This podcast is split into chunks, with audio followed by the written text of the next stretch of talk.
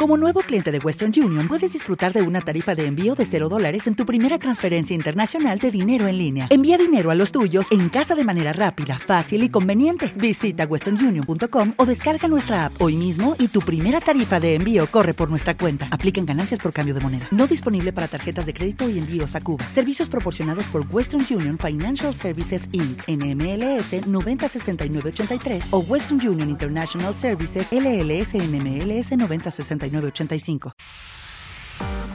México nunca cerró un día sus fronteras a las personas solicitantes de asilo.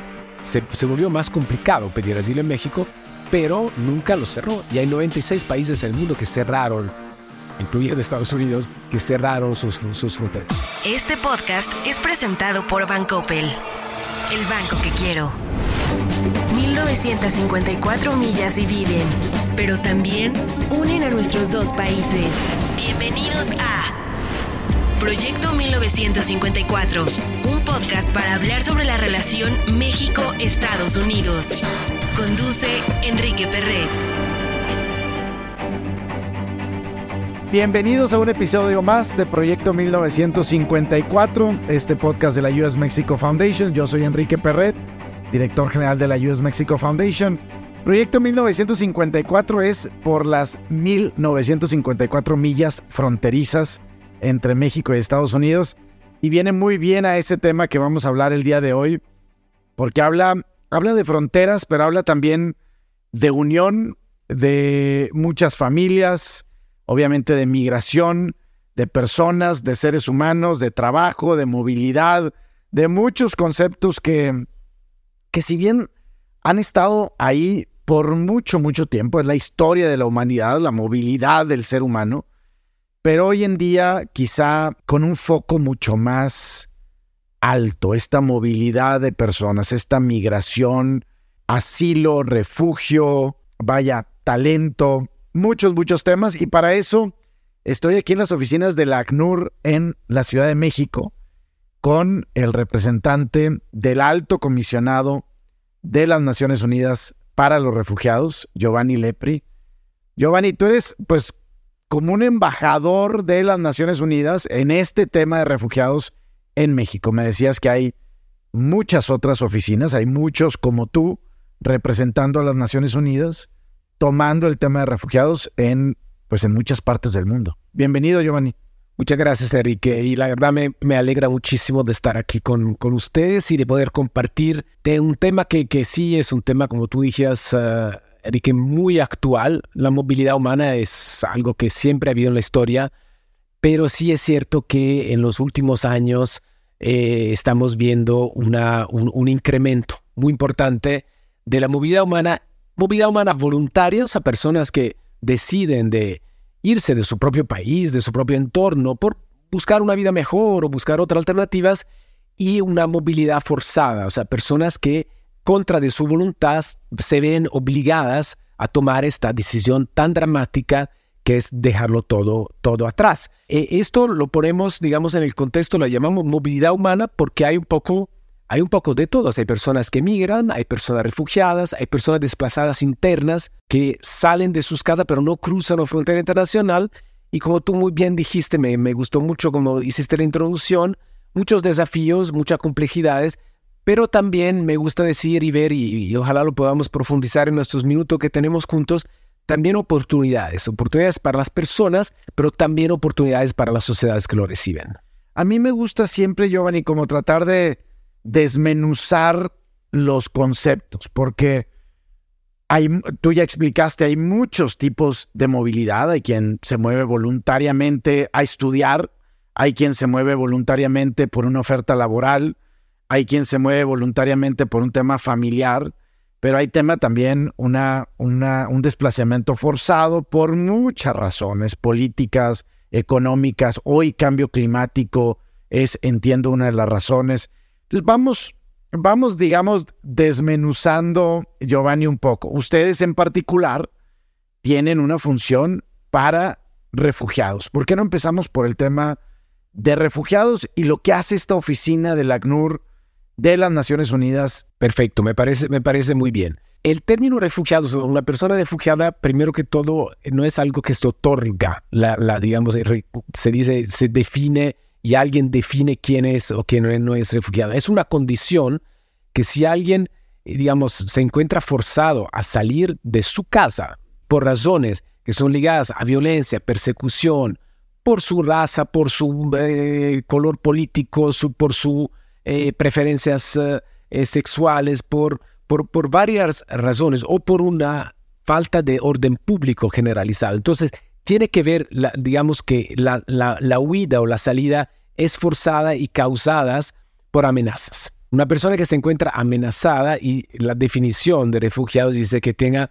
un temor fundado de persecución. Entonces, este es el primer punto, que la, la, razón por la cual una persona deja su entorno es, es forzada y es algo que deja a la persona frente a muy pocas opciones. O sea, quedarse, arriesgar, su vida, arriesgar la vida de su familia, o salir.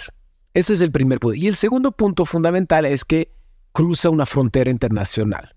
Para ser refugiado o refugiada, una persona tiene que haber cruzado una frontera internacional. Cuando reúne estos dos elementos, la causa de su, de su huida y el haber cruzado una frontera internacional, y ahí es donde voy a, un poco a tu pregunta de qué hacemos, por ejemplo, en el caso de México, cuando una persona cruza la frontera, generalmente la frontera sur de México, entra a México y dice, yo he tenido que llegar a México porque no podía quedarme en mi, en mi país, porque estaba, tenía un, un temor fundado de persecución, ahí empieza todo un proceso, que es el proceso de reconocimiento de esta condición, que no la hace la ACNUR, la hace la Comisión para Refugiados. En algunos países, ya para abundar un poco, me gusta que te guste entrar en detalle, en algunos países, por ejemplo, esas instituciones como la que existe en México, que es la Comisión para Ayuda a Refugiados, la COMAR, en algunos países no existe. Entonces el ACNUR asume un rol de reconocimiento directo de la condición de refugiados. Está autorizado por los gobiernos a asumir esta función. Pero generalmente,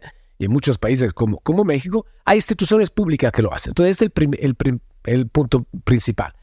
Pero, por ejemplo, la Comisión para Refugiados en México es una comisión que estaba acostumbrada a tratar mil, dos mil demandas de reconocimiento de condición de refugiado al año. Imagínate, Enrique, que ahora, en este momento, estamos cada año sobrepasando las 100 mil solicitudes de asilo al año. Cuando en 2013, 2014, 2015 estábamos entre mil, dos mil y tres mil al año. Entonces, imagínate tú cómo ha sido este incremento tan dramático y la Comisión para Refugiados es una institución que todavía tiene más o menos en términos presupuestales asignados por el gobierno federal y en términos de su capacidad estructural, más o menos la misma estructura que tenía hace unos años. Entonces ahí el ACNUR interviene para apoyar la Comisión para Refugiados y la posibilidad que estas 100.000 personas vean sus casos analizados, adjudicados, reconocidos no todos son refugiados, entonces algunos van a ser canalizados de, otro lado y otros que sí son reconocidos como refugiados, entonces empezar todo un proceso de integración en, en, México. Cuando una institución como la Comar o como la CNUR en otros países reconoce a esta persona como refugiada, automáticamente esa persona adquiere ciertos derechos en ese país? Digamos que tiene los derechos, pero para gozarlos, o sea, aquí es siempre un poco la, diferencia, un poco como una buena ley y su implementación. Y entonces tiene derechos porque el ordenamiento público jurídico de, cada país define eh, cuáles son, qué tipo, por ejemplo, hay algunos países donde la persona en el proceso de reconocimiento de asilo puede trabajar, tiene derecho a trabajar, en otros no. En México sí, por ejemplo. Aún y cuando estés en proceso, en que el proceso puede durar tres, cuatro, cinco meses para ser reconocido y tener el papel de, refugiado en ese país, puedes trabajar en el, en el Inter. Exactamente. Entonces, cada país, digamos que, a, ver, hagamos solo, solo, un paso atrás para que nos entendamos, porque tal vez es para definir también el rol principal de la CNUR, y después hay todos unos roles que, que, que se despliegan de ahí, es que hay un ordenamiento internacional que define, que se llama el derecho internacional de los refugiados.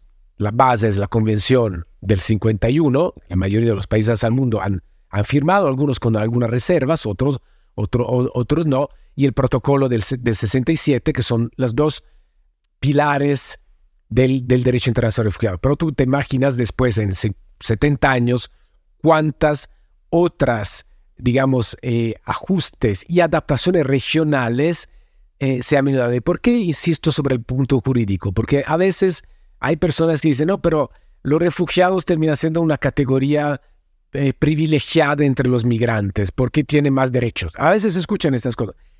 Es, son ordenamientos jurídicos distintos. La persona refugiada es una persona que está, eh, digamos, amparada bajo unas, unas reglas internacionales que cada país, a su manera, ha decidido aceptar en su ordenamiento político, público. Entonces, se vuelve parte de la ley de un Estado el reconocer los derechos que tú justamente me, me, preguntabas. Me adelanto en decirte que México tiene un ordenamiento jurídico muy generoso para los refugiados. Eh, en, términos de, digamos, legislativos es bastante avanzado, eh, porque, por ejemplo, solo para darte una idea, una vez que la persona es reconocida como refugiada, después de dos años que se queda en el país, puede pedir la ciudadanía mexicana. Después de dos años pueden entrar en el proceso de eh, ser reconocida como ciudadano mexicano. Y tenemos varios que están... Eso no sucede en todos los países. Eso, no sucede en todos los países. Y, te digo, hasta me gusta a veces poner estos... Eh, yo trabajé mucho en Europa, trabajé mucho en África, trabajé mucho en esta región, pero trabajé mucho en Europa. Y, en este sentido es mucho más generoso que muchos países, muchos países eh, europeos en términos de realmente integración como la podemos llamar, una integración completa de, la, de, las personas, ah, de las personas refugiadas.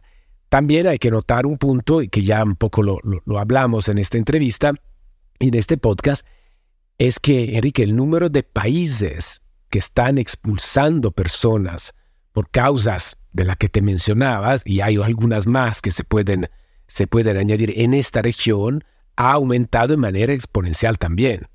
Hace unos años a México llegaban prácticamente personas del norte de Centroamérica, tres o cuatro países. A estos países se ha venido sumando Venezuela, se ha venido sumando Haití, se ha venido sumando Ecuador. ¿Quién hubiera pensado que teníamos refugiados ecuatorianos? No lo hubiéramos, no lo hubiéramos pensado. Nicaragua, Colombia, con todo tema de inestabilidad que han habido. Y hasta empezamos a, tener la, la, posibilidad de tener, y hay algunos hasta refugiados peruanos. Que, entonces, es tal vez la región donde la inestabilidad sociopolítica, económica y un poco el efecto del COVID y el efecto del cambio climático que tú ya mencionaste, los desastres naturales van todos como sumándose en creando este efecto de salida que hace que uno cada cinco personas al mundo que está desplazada por la violencia está en esta región. Era, es algo que hace 10 años no nos hubiéramos eh, no, no se hubieran imaginado. Y esto podría asustar. Uno podría decir, bueno, me estás dando, tú hablas de oportunidad, pero me estás dando una imagen muy, muy asustadora. Y no, no lo es, porque yo creo que primero es importantísimo, y tú ya lo mencionaste al principio, para mí es un tema fundamental. Estamos hablando de seres humanos.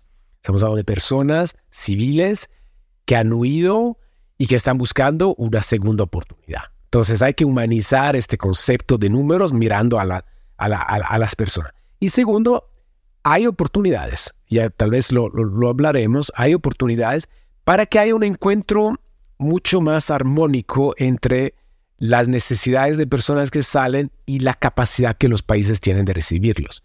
Y yo estoy muy convencido de esto y me, tengo el lujo de poder decir que estoy convencido porque lo veo y lo vivo, porque viajo mucho y, lo, y hablo con las empresas y hablo con las administraciones locales y hablo con las personas y entonces tengo unos testimonios muy directos. No es algo que leo en un periódico, pero puedo decir por testimonios muy, muy directos, muy personales. Déjame te hago una, una pregunta, porque en, México, por nuestra historia y por nuestra relación y la frontera que tenemos con Estados Unidos, eh, pensaríamos que muchas de estas personas que llegan a nuestra frontera sur después van a querer moverse hacia nuestra frontera norte, a, llegar a Estados Unidos. Pero me parece que ha habido un cambio de chip en eso. O sea, ya no, ya no solamente México es un, es un país de paso, de cruce, sino también es un país ya de, de quedarse. ¿Los datos dicen eso? Absolutamente, absolutamente. Y creo que, que, que, bien que me haces esta pregunta, porque creo que hemos quedado, tú sabes que los narrativos son muy difíciles de cambiar. Cuando tenemos percepción, un estereotipo, una idea, un concepto, es mucho más fácil eh, referirnos a esto como algo que es fijo en el tiempo. Pero ha cambiado.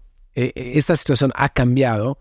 Yo siempre lo digo un poco de manera simplista, pero para, para como lograr aterrizar el concepto que para mí hay tres variables principales que han hecho que en los últimos, yo diría que en los últimos 10 años, pero realmente tal vez más en los últimos 5 o 6 años, esta situación ha cambiado y definitivamente México hoy no es un país de tránsito, es un país que recoge en sí, en este gran país que es México, eh, seguramente tres dinámicas una dinámica todavía de salida de mexicanos que salen, pero también una dinámica de retornos de mexicanos que están o han vuelto a México, una, una dinámica sí de, de tránsito de personas que tienen muy claro su objetivo porque tienen una razón muy específica para ir, por ejemplo, a Estados Unidos, lazos familiares, lazos comunitarios, han llegado del otro lado del mundo con este plan muy claro, pero también la dinámica del país de asilo. Y esto, y país de asilo, país de integración y país de estabilización. Las tres variables la te las voy a decir muy rápidamente, sin entrar en detalle. Creo que la primera ya le he dicho, hay muchos más países y mucha más gente en movilidad voluntaria y forzada que llega a la frontera sur de México. el año pasado la Comisión para Refugiados registró 120 nacionalidades. Si en todas las Américas hay 35, 40 al máximo, tú piensas significa que hay mucha gente que llega también de otros continentes a esta frontera sur, a donde empieza México, a Tapachula, a Chiapas. Entonces, esta es una primera, digamos, una primera variable. Hay más gente en movilidad y hay entonces más gente que llega a México con necesidades de protección y que empieza a ver a México como una opción, una opción de, de, de, de protección. La segunda es que México es más capaz, más fuerte y más sólido, tiene proyectos y programas más articulados, más que, que funcionan mejor y que dan esta oportunidad y ya se empieza a saber, porque no hay nada que va más rápido como la información negativa, la, o también la positiva. Familias. son familias, una familia salvadoreña que está en Saltillo y que vive bien y que pudo rehacer su vida y que no tiene ninguna intención de moverse, pues pasa el mensaje a su familia, a sus comunidades, oigan, sabe que México sí, sí puede. Y esto creo que también, y ahí sí tomo un poquito de crédito, creo que el ACNUR sí contribuyó a esto, un poco con lo que empezaba a decirte antes de la Comisión para Refugiados, de apoyo al procedimiento, pero mucho apoyo a los programas de integración y acompañamientos a la persona en sus programas de integración. Y el tercer, la tercera variable es un poco el, elefante en el, en el, en, el, en, el, cuarto, las políticas de Estados Unidos se han, se han vuelto mucho más restrictivas con la administración anterior, de manera muy deliberada, clara y definida, el programa de, eh, de, de, Waiting México, que era, eh, que era el, este programa que si querías pedir a Estados Unidos asilo, lo podías hacer, pero te quedabas en México esperando el proceso. Esperando el proceso. Después con el COVID, el título 42, que fue esta, esta norma, que fue una norma rescatada en 1800, de cuando habían las, las epidemias, que dice ningún extranjero puede entrar a Estados Unidos por razones de salud pública, incluyendo a los refugiados. Mira que ahí, por ejemplo, México nunca cerró un día sus fronteras a las personas solicitantes de asilo. Se, volvió más complicado pedir asilo en México, pero nunca lo cerró. Y hay 96 países en el mundo que cerraron, incluyendo Estados Unidos, que cerraron sus, fronteras. Entonces creo que esta es la tercera variable, pero también hay un, tema, y tú Enrique lo, pues, eres el más máximo experto, yo creo, de esto. México es un país, es la quinceava economía del mundo. México es un país de 126, 130 millones de habitantes si contamos solo los mexicanos en México. Si añadimos los no sé qué estará extranjero mucho más. Y es un país donde la empresa privada, que sea mexicana o internacional, está viviendo, está acercándose a una crisis de mancanza y falta y gran necesidad de mano de obra y no solo mano de obra no calificada, sino también mano de obra calificada. Entonces, e, en este tres variables que te mencioné, más gente que llega, más capacidad de canalizarlas a través de procesos formales, menos opciones de seguir el camino y además un ambiente favorable, económico, de, de, crecimiento y de necesidad, yo creo que estamos empezando a vislumbrar unos ingredientes de una receta que si hay unos buenos cocineros, puede ser una receta que va a Masterchef o que va a, uno de estos concursos. Pero los ingredientes, sabemos bien, no son suficientes. Ahí, ahí, ahí, ahí necesitamos los cocineros.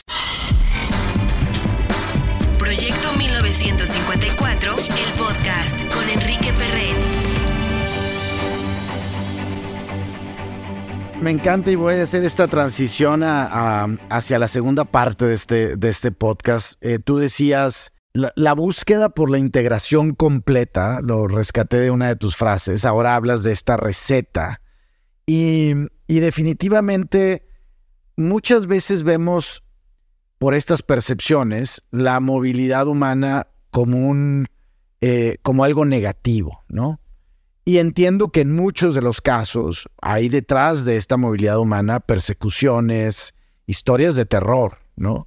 Sin embargo, una buena estrategia de país, tanto económica, de diversidad, de talento, de inclusión, eh, incluso de emprendedurismo, de educación, de etcétera, tiene que incluir el componente de movilidad, ¿no? De atraer el, el know-how, le llamamos nosotros, ¿no? La for si fuéramos, si todos los países fuéramos tan arrogantes de decir, bueno, sabemos hacer todo en nuestros países, pues, pues nada se, se produciría, ¿no? Entonces, mi pregunta va hacia eso, es cómo insertar todo este tema tan complejo de lo que nos hablaste en la primera parte, la movilidad, el crecimiento, los flujos, los números, países como Estados Unidos que hoy tienen políticas más restrictivas, incluso europeos y otros, con una oportunidad de crear una estrategia país frente a esto. Y no solamente poner parches, porque hay veces que lo que vemos es, pues, algunos parches, ¿no? Se, da un poquito más de presupuesto a esta institución para que, para que calme eh, ciertas olas o, eh, o se atiende a un grupo pero se descobija otro grupo o no hay modificación de ley. Este, tú, tú, desde la primera vez que platicamos tú y yo hace, no sé, tres años o cuatro años, lo primero que te dije es, yo estoy enfocado, necesitamos cambiar una de las leyes laborales en el país para que las empresas sean más incluyentes y puedan contratar más del 10% de personas extranjeras. Pero si no vemos esto de manera estratégica, es bien difícil sacarle provecho. Sí, qué tema tan, tan, grande. te hablaría de tres puntos. Uno fundamental es los datos, la realidad que contraste el narrativo instrumental. O sea, hay que, hay que, hay que educar, eh, no, no lo digo con arrogancia, lo digo en el, en el sentido positivo de educar a, al, al, al, público sobre cuál es, cuál es la realidad. Cuando tú ves la imagen de la caravana migrante como una amenaza, estás insertando un concepto que queda, porque es visible, visual, es la invasión del migrante, y, y, esto, y esto es muy dañino. Entonces yo ahí, por ejemplo, empezó con esto. Te digo, yo hablo con mucha gente. ¿Cuánta gente ha llegado a México con las caravanas? En grupos así con estas imágenes. Y muchos me dicen, ah, no sé, serán 500 mil, 400 mil, 300 mil, un millón. Y digo, pues no, fueron 30 mil. 30 mil. 30 mil mal contados, más o menos. Los demás han llegado individualmente, han llegado en este, en este flujo continuo y muy, y muy discreto. Pero la imagen asociada al número, o sea, la caravana que tú ves como una imagen de amenaza. Y un número que te, que te vas creando de un millón de personas crea un elemento muy negativo. Entonces creo que no es, creo que ahí tenemos un rol importante nosotros, pero creo que los medios, creo que las transmisiones como esta, creo, tienen, es decir la verdad, decir la verdad, que los refugiados, nosotros hicimos un cálculo, que 30 mil refugiados que están integrados en la economía, traen un 8 o 9 millones de dólares al año en impuestos, es un hecho, es un dato, es un dato. Y es un dato positivo porque es apoyar el recaudo fiscal y es, y es contribuir. Entonces yo creo que un, un, un elemento es difundir, eh, eh, difundir información clara, real y, y, y que ayude cada uno a hacerse su, a hacerse su y, y ponerlo en el contexto, ¿no? Porque 30 mil, pues a lo mejor en un país de un millón es mucho, pero 30 mil en un país de 129 millones de habitantes en México, pues tan solamente el, el, el concierto de Taylor Swift en los últimos cuatro días, o, o sea, llenó casi 500 mil. O sea, es poner en el contexto a las, a las personas, ¿no? y dar información que sea información testada, clara, segura. Lo dijiste, yo, a mí me gusta mucho utilizar una frase que digo, las personas refugiadas no son una amenaza, son personas amenazadas. Las historias humanas, hablar con las personas, sentarse a hablar con la persona, escuchar estos relatos increíbles de historias, de coraje, de, de, de determinación. Eh, son familias, son, yo tengo un apego muy, muy fuerte a una película que es La Nadadoras, y si no las vi, pues que nos escucha, le recomiendo verla. Está en Netflix. Es, además, a mí me toca mucho porque yo las conocí, las dos hermanas, cuando llegaron. Yo estaba en Grecia al tiempo y trabajaba con el ACNUR en, en Grecia. Y cuando uno ve esta película, porque me gusta, aparte que es bien hecha, es muy real, es muy detallada. Pero porque tuve dos adolescentes que bailan en, una, en un bar de, de Damasco con las bombas que caen y a un cierto punto cuando una amiga muere, es el momento que entienden que ya se tienen que ir, que no hay otra. Pero podría ser mis hijas, podría ser tus hijas, podría ser... Acerca mucho el concepto porque lo humaniza. Ya no es un número, ya no es una imagen, es una persona. Y es una persona que podría ser una persona como, como, como, como nosotros. Entonces, hay muchos otros, hay otras películas otras, pero me parece que esta porque es muy accesible y además una de las dos hermanas terminó yendo dos veces a las Olimpiadas, que también te, te dice, bueno, pues también un refugiado, una refugiada, todo lo puede. O sea, no, no, no es que porque sea refugiado o refugiada tiene un hándicap. No, necesita los instrumentos para hacer su vida y que sus derechos sean, sean reconocidos. Pero ese es el primer bloque. El segundo bloque, me parece muy importante, es exactamente lo que tú dices, son políticas públicas que van desde los legislativos a lo reglamentario, que a veces, te hago un ejemplo que a mí me llama siempre la, la atención. Una persona refugiada con una tarjeta de residencia permanente como refugiado tiene por ley derecho a abrir una cuenta bancaria. Una cuenta de nómina, no, no, no necesariamente tener crédito, pero una cuenta de, de, nómina. Pero muchas veces los bancos, cuando la persona refugiada llega y, le, y quiere abrir su, no, su, su, uh, su cuenta, le pide el documento, le da la tarjeta de residencia permanente, abre su pantallita del computador, no aparece. Y entonces dice, no, dame tu pasaporte. Y el refugiado, por definición, no tiene pasaporte, o muy poco tiene pasaportes. Y entonces ahí que es que el reglamento del banco o, la, o, el sistema informático del banco no está adaptado y entonces se vuelve no, no se puede. Entonces, la parte jurídica es fundamental. Un buen marco jurídico es fundamental. Que esta ley sea reglamentada de manera que hagan que los derechos sean gozables, claro. que se puedan claro. gozar. Y atrás, que todo esto se ha enmarcado en una política pública, en el caso de México, federal, estatal y municipal, para que lo que hoy eh, hace mucho la CNUR, que es tomar de la mano refugiado y a, o la refugiada y acompañarla en todo este proceso, y al final se logra porque el, el, el ambiente sí es favorable. Pero si no estuviéramos, toda esta cadena de evento probablemente no se daría, porque todavía no hay política pública desarrollada, aunque estamos yendo mejor. Por ejemplo, México puso un compromiso en la implementación de la Declaración de Los Ángeles del 2021, puso, 21-22, 22, puso un compromiso que es en tres años integrar 20.000 refugiados en México. Esto ya, esto ya es diciendo, esto ya no es un compromiso de la ACNUR, es un compromiso del gobierno de México. Eh, varias instituciones ahora están trabajando, bueno, el Servicio Nacional de Empleo está trabajando muchísimo en esto, la MEXID está ayudando mucho con los varios temas, el, bueno, ni hablar de la Comar, que es nuestro, nuestro socio, la Cancillería está, está metida en la gobernación, hacia adelante, canalizando entre este, que el segundo bloque. Entonces, el primero para mí es el narrativo, la aclaración, el segundo es todo el tema de políticas, políticas públicas, y la tercera es la diversificación de estas políticas porque, y volvemos al principio de esta entrevista, no todo tiene las mismas necesidades, no todos tienen tampoco los mismos derechos re re reconocidos, pero un abanico de diferentes políticas públicas más direccionada a la integración de refugiados o a la estabilización de personas migrantes, todo lo que se está haciendo de la que llaman las alternativas migratorias para que la gente no tome estos viajes horrorosos a través del Darién, eh, arriesgando su vida, pero puedan, por ejemplo, acceder a México o Estados Unidos o otro país a través de vías regulares, con avión, con un documento que, y eso se está también desarrollando, junto a una política de asilo, la llamamos asilo territorial, que quien se presenta a la frontera y necesita protección puede acceder.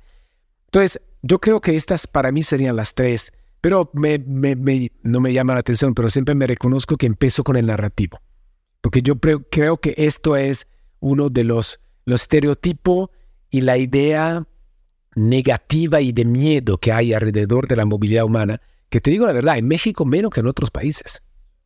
Tal vez por lo que dice Santa, una cultura acostumbrada que cada mexicano tiene un tío, una tía, un papá, una mamá, un primo, que un momento o otro ha salido del país o voluntariamente o no, ha vuelto, ha vuelto a salir. Entonces creo que es más parte de la, de, la, de la, digamos... México ha luchado también por estos mexicanos, mexicanas que, que han tenido que irse a los Estados Unidos, al norte o a Canadá, ¿no?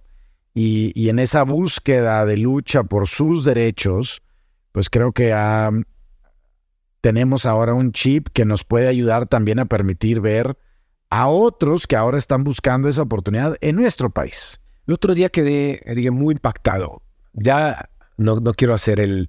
Ya no hay muchísimas cosas que me impactan, no porque me haya vuelto frío, pero porque es un poco como a veces... Has visto todo. Bueno, un amigo, porque lo puedo considerar un amigo, que es eh, Luis Gerardo Méndez, que es conocido actor mexicano, pero lo, él es embajador de la de, Buena Voluntad del Azul. Un día en una visita que estábamos haciendo juntos, él se me acercó y me dice, no, no entiendo, no entiendo cómo no puedes, no entiendo cómo hablas, cómo haces tú para no llorar cada vez que hablas con la familia. No, no entiendo.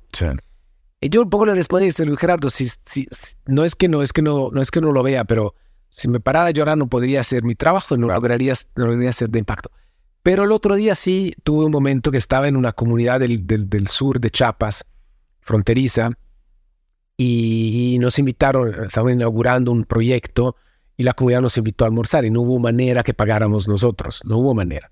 Entonces estábamos en este pequeño restaurante muy humilde, de pollo asado, deliciosos además, y hace un que quería ir al baño y le pregunté a la señora dueña de la casa, casa restaurante, si podía ir al baño y me, acompañó.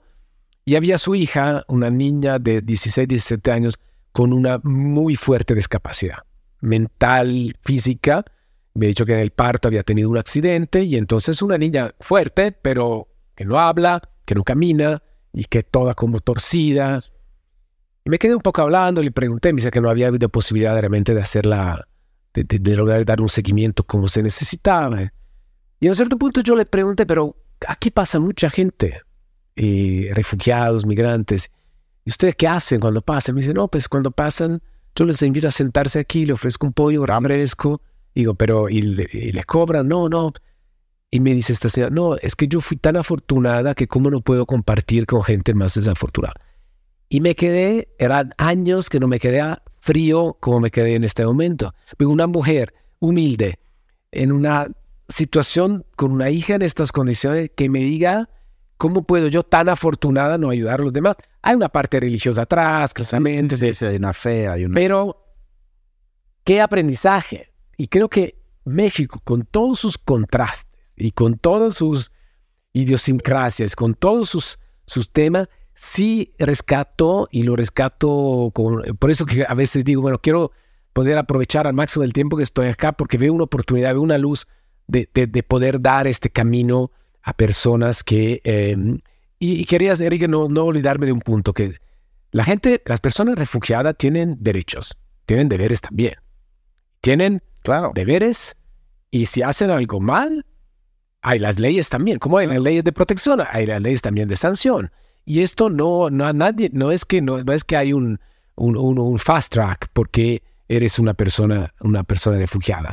La persona refugiada lo que necesita es las herramientas para poder rearrancar en su vida y después es una persona como, como todos nosotros.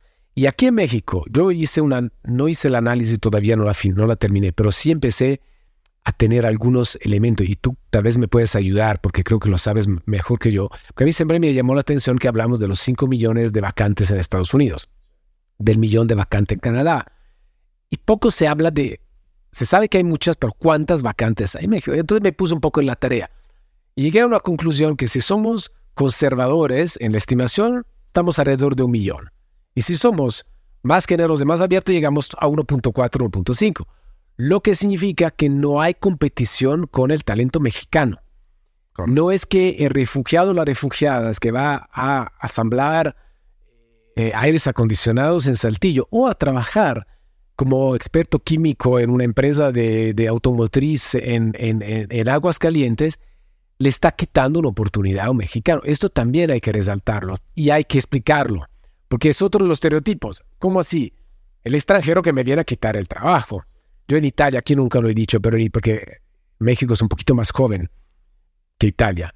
No, no, no tan joven como piensa ser. Esta es otra cosa que creo que México se quedó a unos años, empezaba a ser súper joven. Creo que el bono demográfico ya va, ya, ya se va a Y, pero bueno, Italia es un caso emblemático de un país que está en quiebra en términos de eh, su situación pensionista, de las pensiones. Hay más gente cada año que recibe pensión que personas que crecen. Entonces hay un déficit que va creciendo de año en año. Las únicas dos maneras para resolverlo, la primera es imposible y la segunda, y la segunda es la que deberíamos abordar más. La primera es que los italianos de repente creen niños o niñas que nacen de 24 años eh, ya graduados y ya listos para trabajar o de, 20, o de 23. Creo que es difícil. La otra es atraer y encajar en el mercado laboral personas extranjeras de manera formal y regular. Entonces yo en Italia lo decía en todos los eventos públicos, buscaba a la persona con una edad un poco más avanzada Dice, perdón si te hablo así directamente, pero si crees que los refugiados o la refugiada vienen a robarle el trabajo a tus hijos, en realidad te vienen a pagar la pensión. Y después sacaba todos los datos que eran inelutables. Vuelvo a los datos, vuelvo a la porque ahí cada uno queda un poco. Un poco. Es esa tasa de, de, de reemplazo, ¿no? Exacto.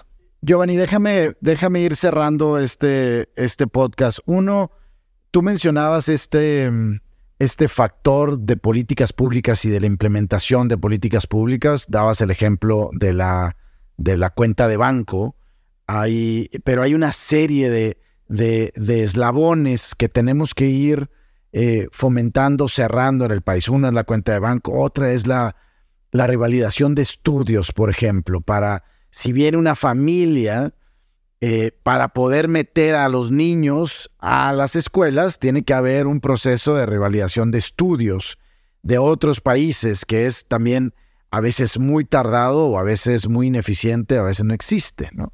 Eh, pero así como esos dos ejemplos, pues una renta de casa, una, eh, una licencia de conducir, una, una apertura de una cuenta para, para emplear a otro, inversiones, etcétera, etcétera. Si queremos una integración completa, eh, necesitamos ir cerrando esos eslabones y no todo es del gobierno.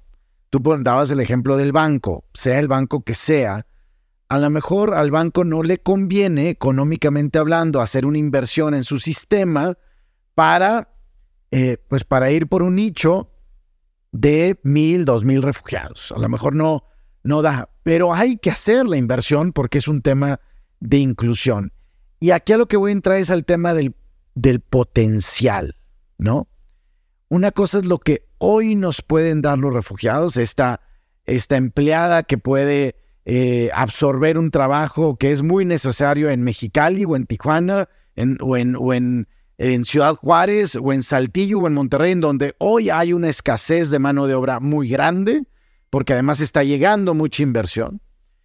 Pero ¿cómo ver el potencial? Y ahí quiero hacerte una última pregunta de, tú eres un extranjero viviendo en México.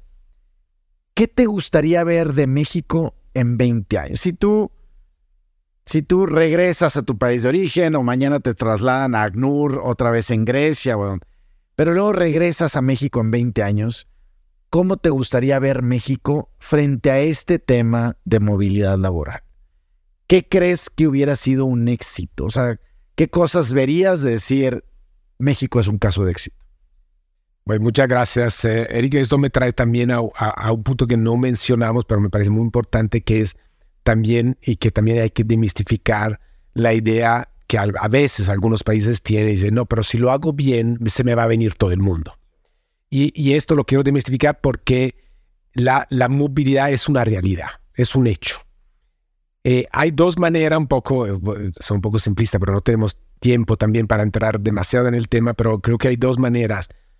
Es manejarla bien y que sea algo que contribuye constructivo o manejarla mal según una crisis. Cuando a mí me habla de la crisis humanitaria de los refugiados, yo siempre lo bloqueo y digo, no, la crisis no es el hecho que los refugiados necesitan protección y se mueven. La crisis nace de cómo lo manejas. Si lo manejas bien, no es una crisis. Si lo manejas mal, se vuelve una crisis. Entonces yo creo que un punto es quitar esta idea del, no, pero si México lo hace bien y se vuelve un país realmente es bien estructurado en la inclusión de refugiados, y entonces se va a volver un polo de atracción. Yo no creo que haya este, este, este riesgo de manera, de manera eh, sustancial. Además, que lo que veo es este alto potencial. O sea, antes que llegáramos, y no vamos a llegar a esto, porque además, mira, la mayoría de las personas del mundo lo que quisiera poderse quedar donde están o poder volver a sus comunidades. Mira, muchos mexicanos que han estado muchos años afuera y han vuelto a sus comunidades y han ayudado a desarrollar sus comunidades y ahí se quieren quedar. Bueno, ahí podremos hablar de eso. Entonces, ¿qué me, qué me gustaría, qué me encantaría ver? Volver a México en 10 años, me encantaría ver un ACNUR muy pequeño o casi que se quede más en los comentarios a, las leyes, a las políticas públicas, nuestro rol más de, custodio de las, del derecho internacional y un acceso al territorio mexicano y un canal de integración reglamentado que hace que cada año tengamos un número alto o bajo, si hay menos gente en movilidad, que pueda tener este trayecto sin necesidad del ACNUR que esté siempre ahí impulsando y, estén atrás. Yo creo que esto sería. Y me gustaría también ver desarrollarse lo que ya estoy viendo, que son los restaurantes criollos en Torreón o, la o la o la recetario de, varias de varias recetas de, eh, de cocina o las jóvenes universitarias becarias de nuestro programa de becaria que enseñan matemáticas en la tarde a niños mexicanos que tienen dificultades escolar. O sea, un intercambio eh, de, una cultura más, más eh, inclusiva, pero también una cultura más, más diversa y que viva con curiosidad esta diversidad. Y aquí se me permite cerrar con mi frase preferida, sé que Pam ya se va a poner a reír, porque, porque estoy totalmente convencido y es una de las cosas que más, más me ha convencido México, es que la, la ignorancia es la mejor amiga de la xenofobia. Donde hay ignorancia, el ser humano, el animal, no solo el ser humano, pero el ser humano como, como parte del mundo, del mundo animal, frente al, a lo, frente al, ignoto, al, a lo que no conoce, el ignoto, ignorancia en el senso de algo que no conozco, la reacción es lo rechazo. Es más fácil y menos riesgoso. Pero en el momento que lo rechazo y, y, lo, y, lo, y, lo, y, lo, y lo pongo en un rincón y lo, no lo voy a conocer, no, me no le voy a dar chance de, de, conocerlo y de ver qué es, de qué se trata. Entonces, mi recomendación, si puedo permitirme, de, o, recomendación o mi lo que exhorto es, tengamos como sociedad, y aquí aunque soy extranjero, yo me siento muy parte de esta sociedad que me, que me está recibiendo por estos años que estoy aquí de manera muy, a mí, a mis hijos, a mi esposa, a mi familia, eh, tengamos la, curiosidad y tomamos una decisión informada de cómo nos queremos referir, en este caso al fenómeno de la movilidad humana, al fenómeno de, los refugiados y de la refugiada. No hagamos a priori. Esto sería un poco el cierre que, mm, que quería dar a, todo esto, porque somos un mundo en movilidad, somos un mundo que se está moviendo y lastimosamente el número de personas refugiadas y solicitantes de asilo y desplazadas se ha duplicado en los últimos 10 años. O tenemos el doble de hace 10 años. Y cuando miras alrededor, no se ve bien. Cuando miras a Sudán o miras a lo que está pasando en, Europa con Ucrania o, también en nuestra región, las cosas no se, ven, no, no, se ven muy bien. Entonces, claro que parece todo más fácil dicho que, dicho que hecho. Pero creo que sí, sí los ingredientes están y la receta creo que se está diseñando. Hay buenos cocineros, no todos, pero hay buenos cocineros. Y entonces, eh, ojalá, que lo, ojalá que lo logremos. seguro que sí. Giovanni Lepri, mil gracias por por el trabajo que haces acá, por todo el trabajo del ACNUR, por la participación en este tema de, de refugiados y mm, dónde te puede seguir la gente o dónde puede seguir al ACNUR. Bueno, puedes seguir por, por, por Twitter o por X, como se llama. Ahora se llama ahora, pues el, Pero están muy activos en X o están muy activos en Twitter, están muy activos en Facebook, en Instagram. Sí, sigan al ACNUR, sigan a, a Giovanni Lepri, este, porque yo creo que es, es justo eso, es información eh, ahora a veces nos quedamos con una sola imagen, ¿no? De lo que vemos. Y, hay que ir mucho más a profundidad. Y, quiero agradecerte a ti, Enrique, a tu equipo, porque nos, nos permite también de hablar a, un público que no necesariamente es un público que todos los días está tan expuesto a estos temas. Entonces, yo sé, es otra cosa que digo siempre, es muy fácil entre eh, abogados de derecho internacional convencerse frente a, cuánto una norma sea positiva sea negativa o sea enmendable. Pero es más difícil cuando, lo, cuando te abres a un público más, amplio y esto que, creo que eso es uno de los secretos del, del, éxito de, de, algo que creo que puede ser, el, lo llamamos a casi en chiste parece, pero el, el ganar, ganar, ganar, donde ganan las personas refugiadas, gana la sociedad que lo recibe y gana el sector privado que en este momento sí tiene, por lo menos en México, definitivamente una necesidad de talentos. Totalmente. Giovanni, mil gracias otra vez. En la relación quizá más compleja entre dos países, encontraremos temas de talento, comercio, seguridad, finanzas, energía, frontera, migración. Esto es Proyecto 1954, el podcast. Este podcast fue presentado por Opel el banco que quiero.